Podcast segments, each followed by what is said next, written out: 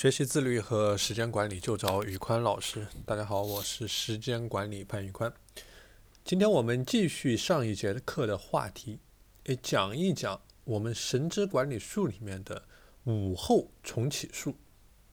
怎么样去重启我们午后的时间，让我们尽可能的去降低我们的疲乏以及下午的不专注的状态？这个是我们来讨论的。首先，我们可以考虑外出吃午餐重启术，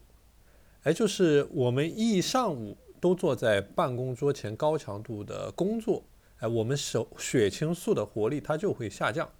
所以说，中午的时候我们要想办法去提升我们血清素的活力，让我们觉得神清气爽，让我们上午压抑的心情得到切换，这个对我们下午的专心工作是很有帮助的。所以说方法也很简单，无非就是说。通过一个日光浴，哎，有节奏的运动，还有咀嚼，这个是可以起到这个作用的。所以说，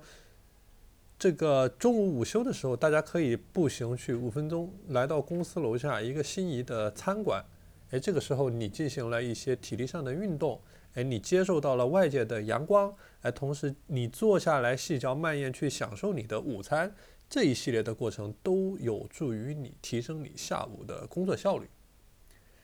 还有一个办法就是说，呃，午休就是最佳的午休时间一般是二十到三十分钟。中午进行了二十六分钟的午休，可以让下午的工作效率提升百分之三十三十四，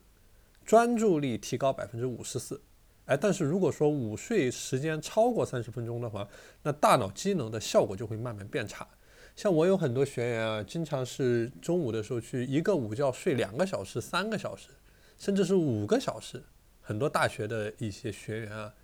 这样的话就是，呃，一个是影响到你整个人晚上的睡眠的质量，还有一个点就是说，你这个下午都睡过去了，或者说就算你能醒过来，你整个人的下午也是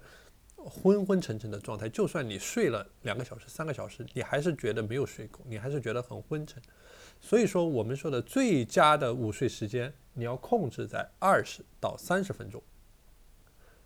好了，今天的节目我们就先聊到这里。呃，我这边的话有一个自律和时间管理的社群，大家如果想添加，欢迎添加我的微信 p a n y u k u a n